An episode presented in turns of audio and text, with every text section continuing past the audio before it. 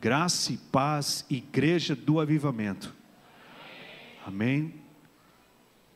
Precisamos alegrar o nosso coração, querido.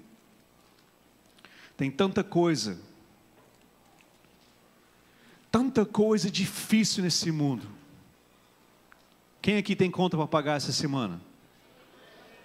Quem aqui está crendo que vai ter o dinheiro para pagar todas as contas essa semana? Glória a Deus. A vida é assim, não é verdade? Tem coisas difíceis, tem coisas que a gente luta, se esforça. Puxa, eu queria tanto, mas está difícil, mas é complicado, mas é que não é bem assim. A gente, na verdade, acaba complicando muito as coisas, pela nossa própria natureza, pela nossa própria carnalidade, os nossos desejos, a vida acaba ficando um pouco mais difícil.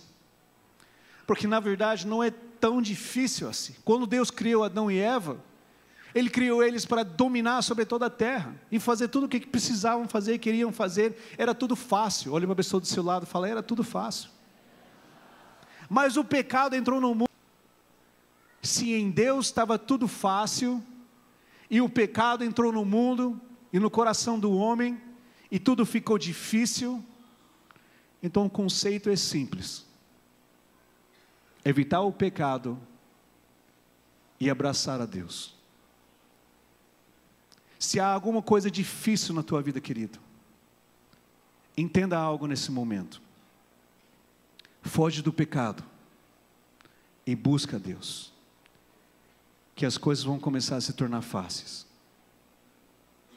A gente acha que a luta é grande e que a gente precisa se esforçar muito para alcançar alguma coisa, para ter êxito ou encontrar alegria. Pensamos que precisamos de muita dedicação e força. Se eu fizer muitas coisas, coisas boas vão acontecer. Mas não é bem assim. Porque vira e mexe a gente é frustrado, mesmo se esforçando muito, mesmo se dedicando muito, mesmo querendo muito algo acontecer na nossa vida, mesmo se a gente é frustrado, ficamos chateados, perdemos a esperança muitas vezes. Então, não é a nossa força, não é a nossa dedicação, não é aquilo que você luta muito para acontecer na tua vida, não é aquilo que você vê na TV, na internet, nas mídias sociais. É abandonar o pecado e buscar cada vez mais a presença de Deus na tua vida. É simples assim. Nós que complicamos todas as coisas. Porque a nossa alma é ensinado a almejar e desejar as coisas naturais. Mas a palavra de Deus nos ensina que nós devemos manter o nosso foco nas coisas do alto. Então, por que, que a gente procura tanto as coisas da terra? Porque a gente vê e vive os exemplos do passado dos nossos pais, a gente vê o exemplo de outras pessoas, puxa, o sucesso de Fulano, Pô, o relacionamento de fulano, puxa vida, eu queria tanto isso. Ah, a, a, a, tragédia, trauma que eu passei no passado, meus pais se divorciaram, nós fomos muito pobres, e aquilo lá é a minha motivação para um dia eu ser diferente, fazer diferente, ter outras coisas diferentes. Pergunta para a pessoa do seu lado: o que, que você está fazendo hoje aqui na igreja?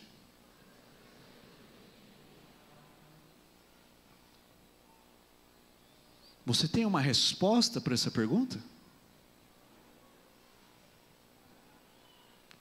O que é que você veio em busca?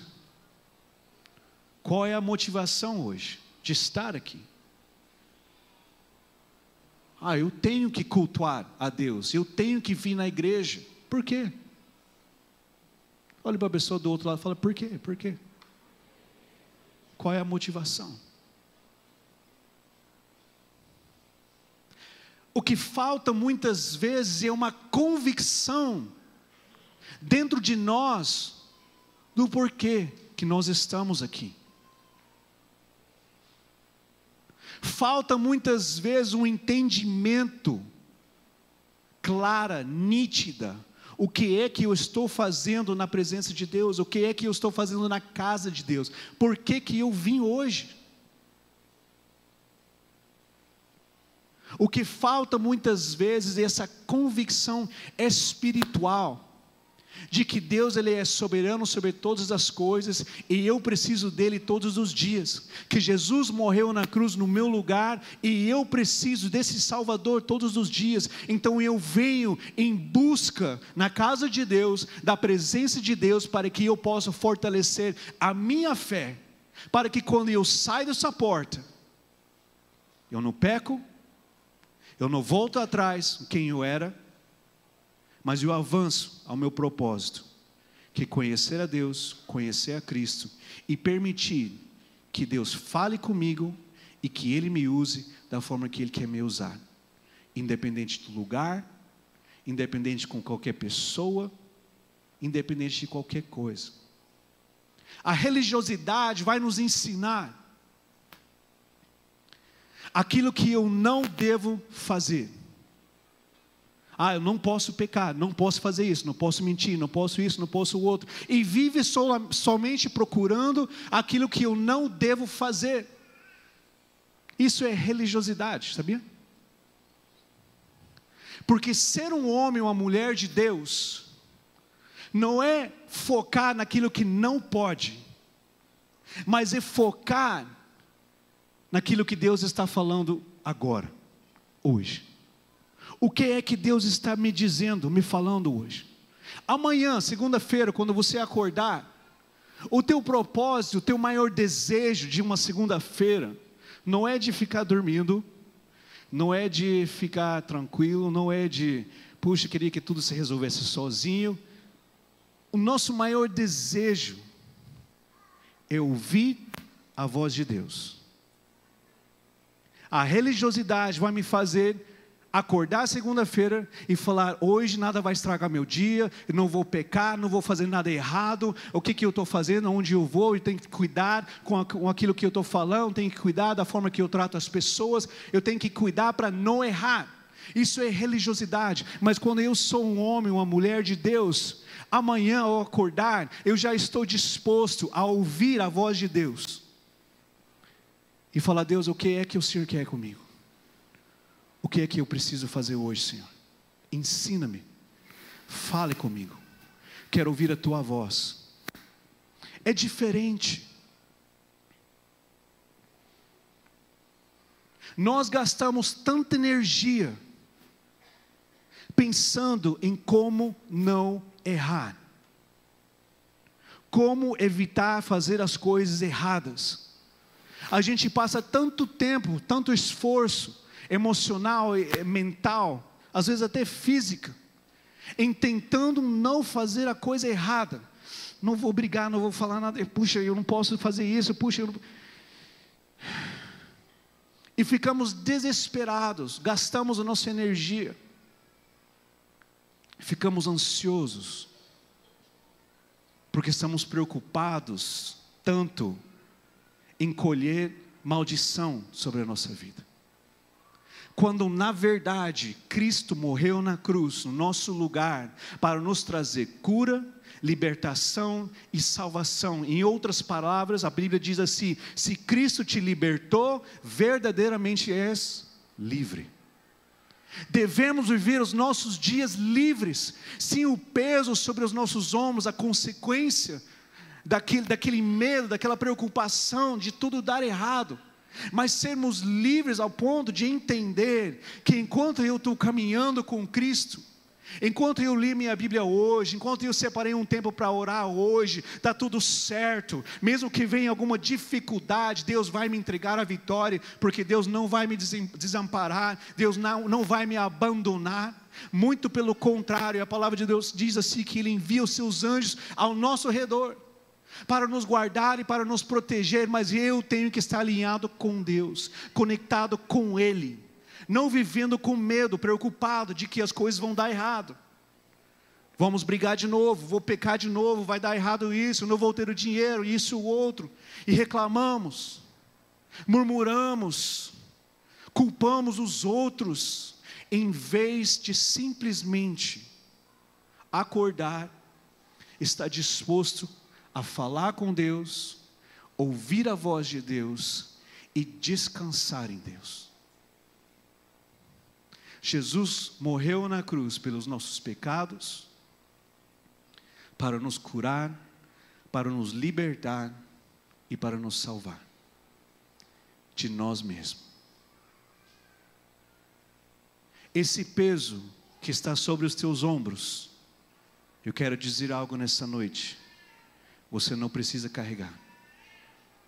Esse peso não é seu.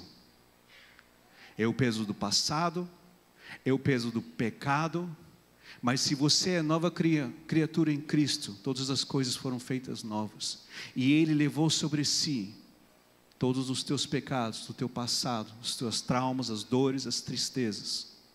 Estão sobre si, para que você fosse mais leve, assim como Ele diz: Me entrega o teu fardo que é pesado e pega o meu que é leve. Para você aproveitar do tempo que você tem como homem, como mulher, como marido, como esposa, como pai, como filho, a ser feliz, a viver curado, a enfrentar as dificuldades e vencer todos os dias.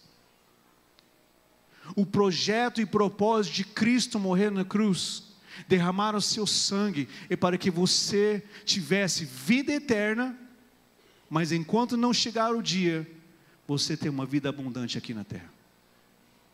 Tudo que você fizer prosperará. Essa é a vida de quem ama a Deus acima de todas as coisas e ama o seu próximo como a si mesmo. Quem está disposto mesmo a ouvir a voz de Deus, não viver religiosamente, tentando não errar, mas se aproximando cada vez mais a Deus, deixando para trás a vida velha. É uma escolha que a gente toma, faz todos os dias. O que é que você vai escolher? Você vai continuar desejando ter, ter razão? Você vai continuar escolhendo é, satisfazer o desejo do teu coração, satisfazer o desejo da tua alma. Você vai continuar se esforçando, se dedicando por aquilo que você sabe que é em vão, que não vai te levar a nada. Coisas materiais, coisas para aumentar o teu orgulho, dizer eu consegui nesse, eu gostei muito do versículo que ela leu aqui de não inclinar no teu próprio entendimento, de não, qual que é aquele versículo que você falou do sabedoria, de não é, mas teve um outro versículo que não esqueci agora, não não te impressiones com a tua sabedoria. Esse doeu, viu? Foi aqui, bem no, no aqui o rim? Não. Aqui que é o rim? Não te impressões. Impressões? Impressões. É, yes?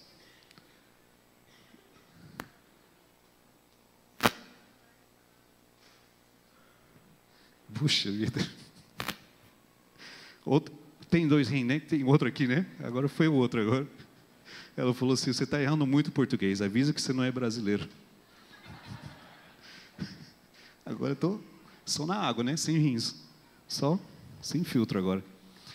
É, Para quem não conhece, quem não sabe, primeira vez, hoje talvez, eu não nasci no Brasil.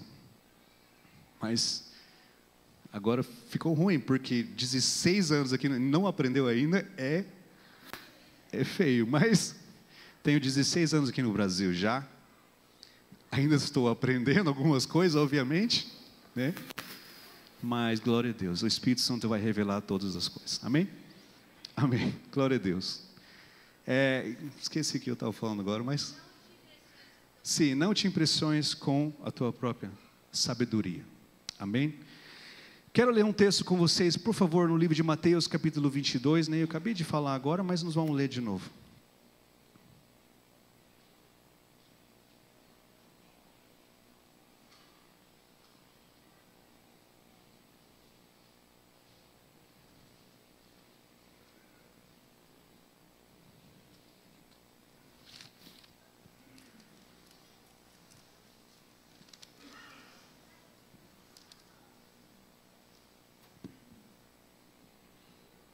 22, 36, por favor.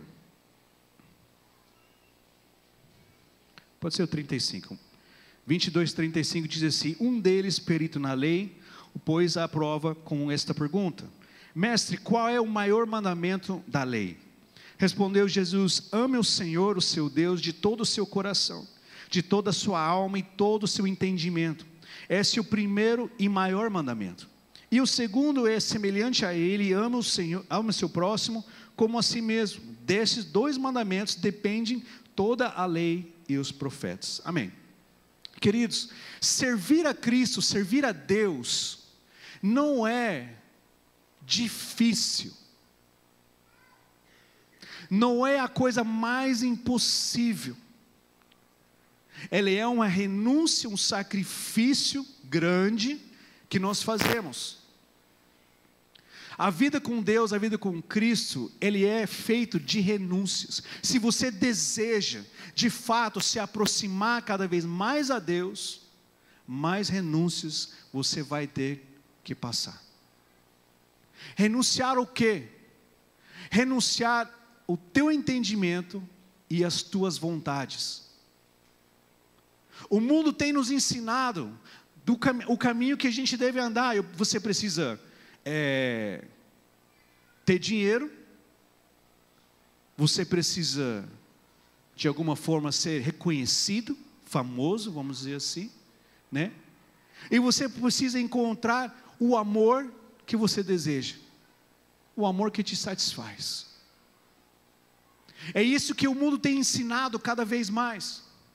Segue a tua vontade, segue o teu desejo, e você vai encontrar o que você mais quer e deseja. E isso tem colocado dentro dos homens, as mulheres, esse, esse ânimo de esforçar, de fazer tudo o que puder para alcançar os seus objetivos. Só que isso ali já é contrário ao que a Bíblia ensina.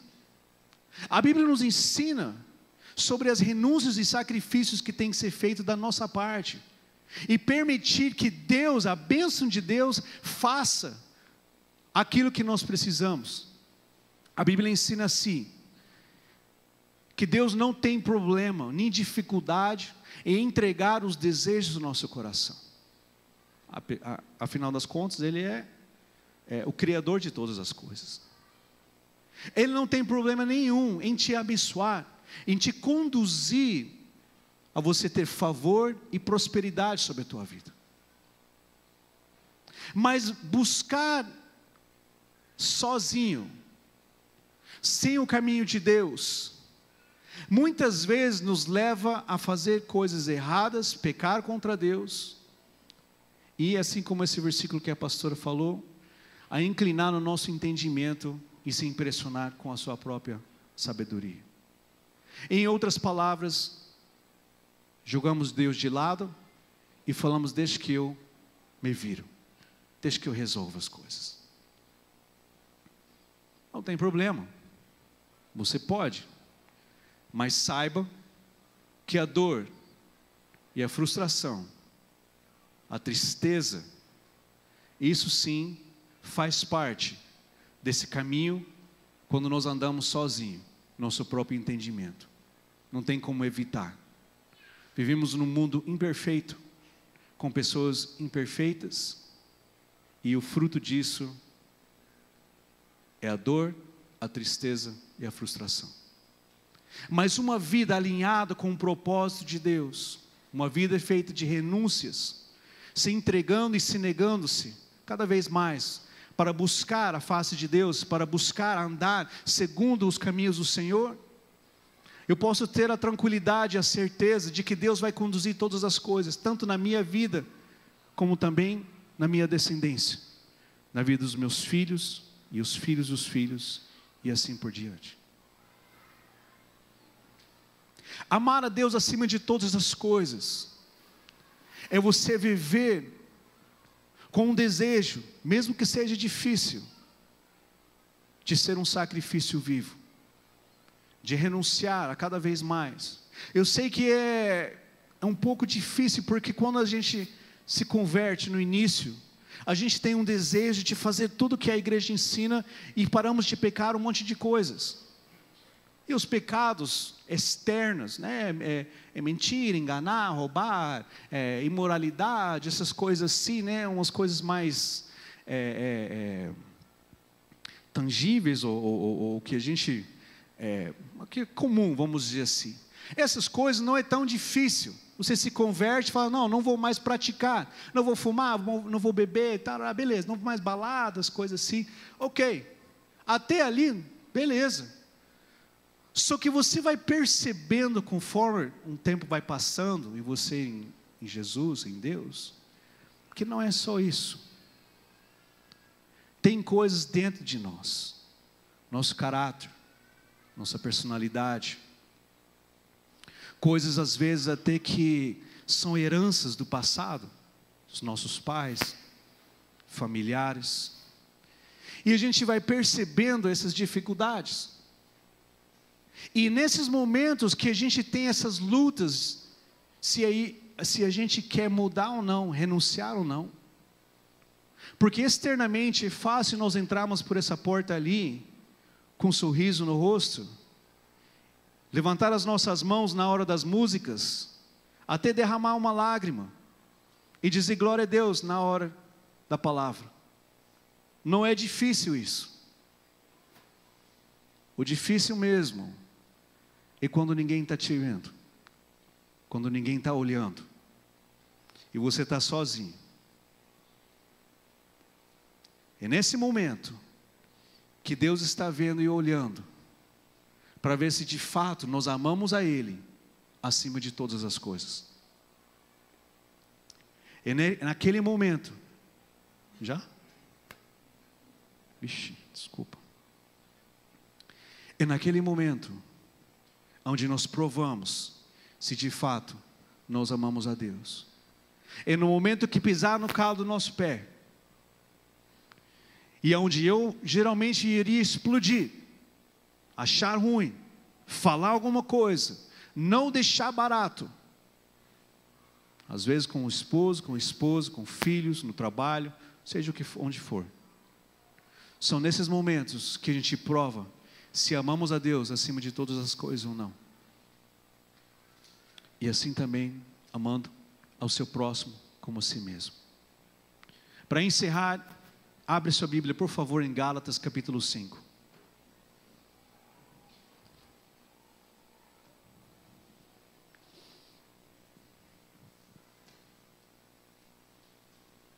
Gálatas 5,16, por favor.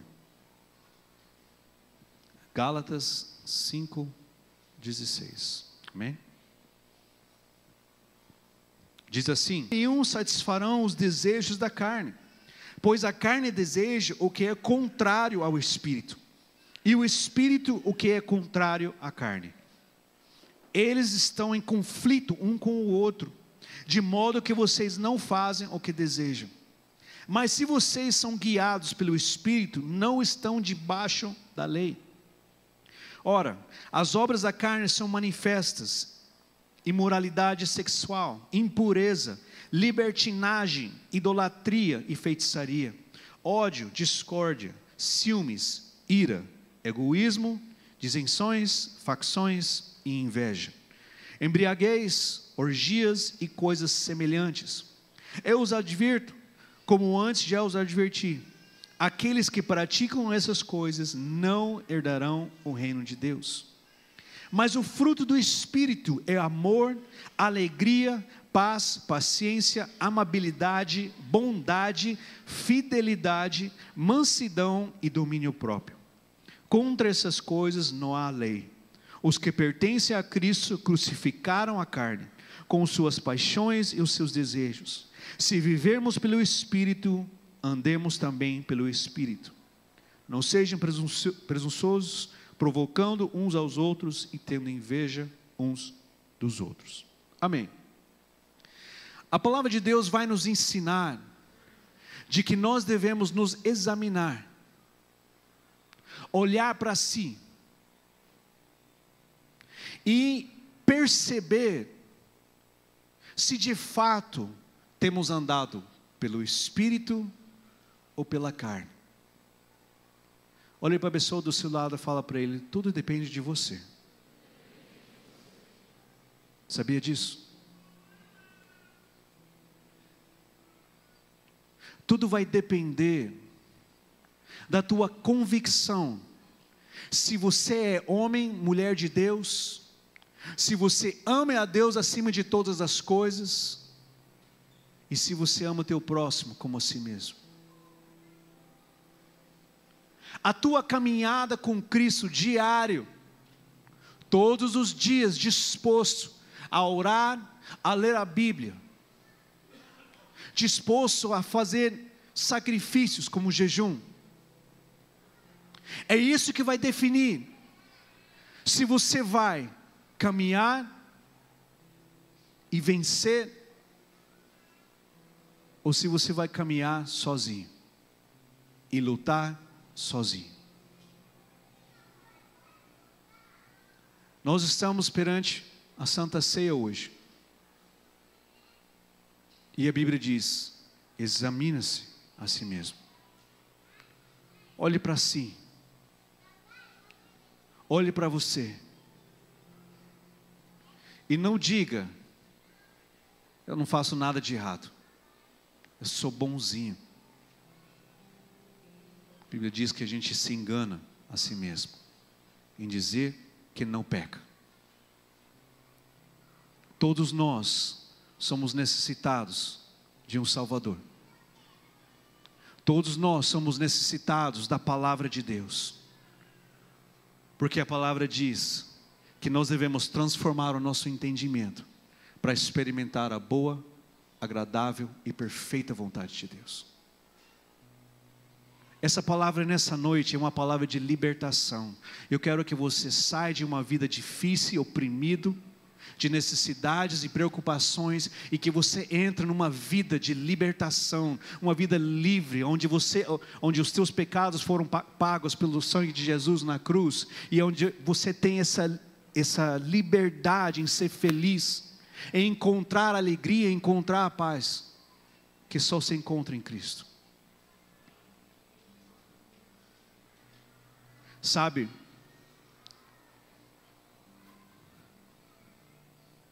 eu não estou aqui falando que você nunca vai ter problemas.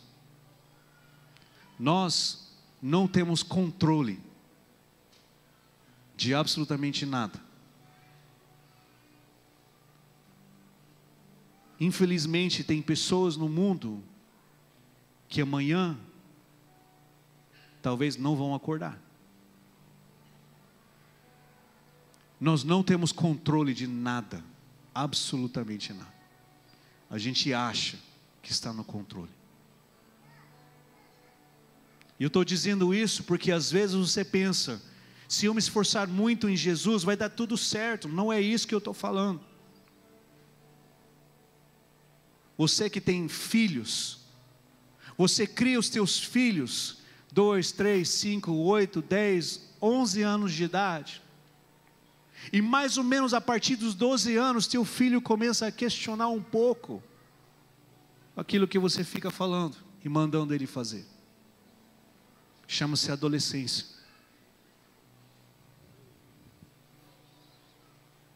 E ele começa a querer viver as suas próprias experiências. Mesmo que você fale, cuidado, não ando por aquele lugar, você, vai acontecer algo ruim com você. A adolescência lhe dá um pouquinho de coragem na criança. Eu falo, ah, eu. Será? Olha para a pessoa do seu lado e fala: lembra que já, você já foi adolescente, viu? ficou preocupado, né? Tem gente que ficou preocupado, vixe.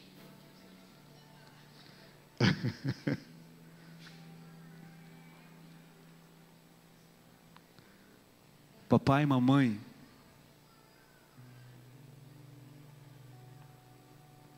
você não controla as pessoas.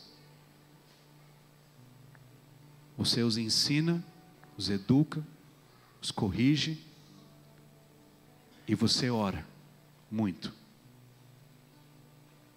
para Deus guardar os teus filhos.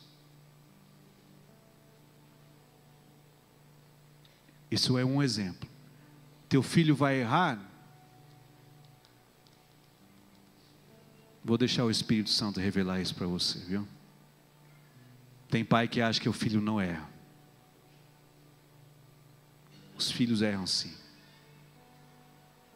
E muito. Mas nós, como pais, vamos amar, ensinar e orar. Isso é em todas as outras áreas da nossa vida. Da mesma forma, nós não temos o controle. Mas você pode orar, e Deus pode ouvir a tua oração, e Deus pode enviar os seus anjos ao teu respeito, e fazer com que todo levante do inferno caia por terra. Esse é o poder que nós temos a orar e clamar a Deus. Deus muda a realidade. Eu quero te convidar nessa noite, querido, a não ter medo do futuro, a não se preocupar demasiadamente, mas segurar cada vez mais na presença de Deus e na palavra de Deus. A cada vez mais você se examinar, por exemplo, com esses versículos que a gente leu aqui, e se perguntar: eu sou mais parecido com a carne ou com o espírito? Eu quero te perguntar: você se acha mais parecido com a carne ou com o espírito? Você pode refletir nisso essa semana e olhar com calma as características da carne e os do espírito e examinar-te Assim como Davi diz: se há algum mal em mim. Essa semana Deus pode fazer um grande livramento e libertação na sua vida. Eu quero te convidar a se colocar em pé nessa noite.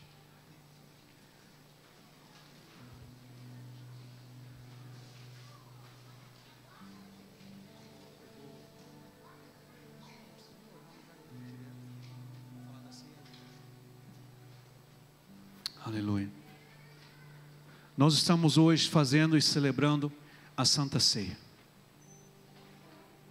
Reconhecendo o sacrifício que Cristo fez por nós, de se entregar, morrer na cruz, derramar o seu sangue, e ao terceiro dia ressuscitar, cumprindo a promessa de Deus, a palavra de Deus. Eu quero profetizar sobre a tua vida, querido que esse sacrifício que Jesus fez na cruz, esse sangue que foi derramado, nós vamos celebrar hoje, nós vamos lembrar disso hoje, e o benefício que a ressurreição virá sobre a tua vida. Tudo aquilo que estava morto, tudo aquilo que estava perdido, tudo aquilo que estava sem esperança, assim como os doze, os discípulos, sem esperança, porque Cristo tinha morrido na cruz, eles viram com seus próprios olhos que Jesus morreu.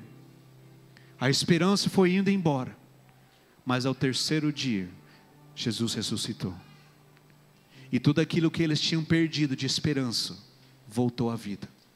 Assim eu quero profetizar sobre a tua vida, toda a tua esperança que foi se perdendo, que Ele volta e ressuscita na tua vida.